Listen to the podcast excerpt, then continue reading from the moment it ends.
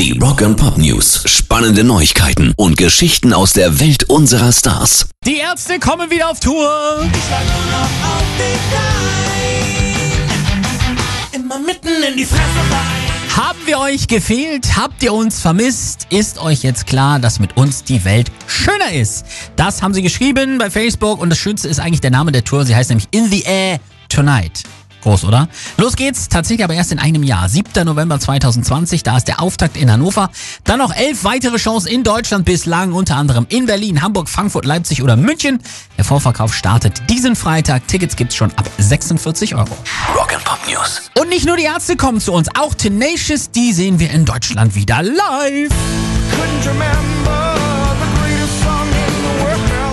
Im Februar 2020 kommen die zwei schönsten Bäuche der Rockgeschichte zurück auf die großen Bühnen der Republik.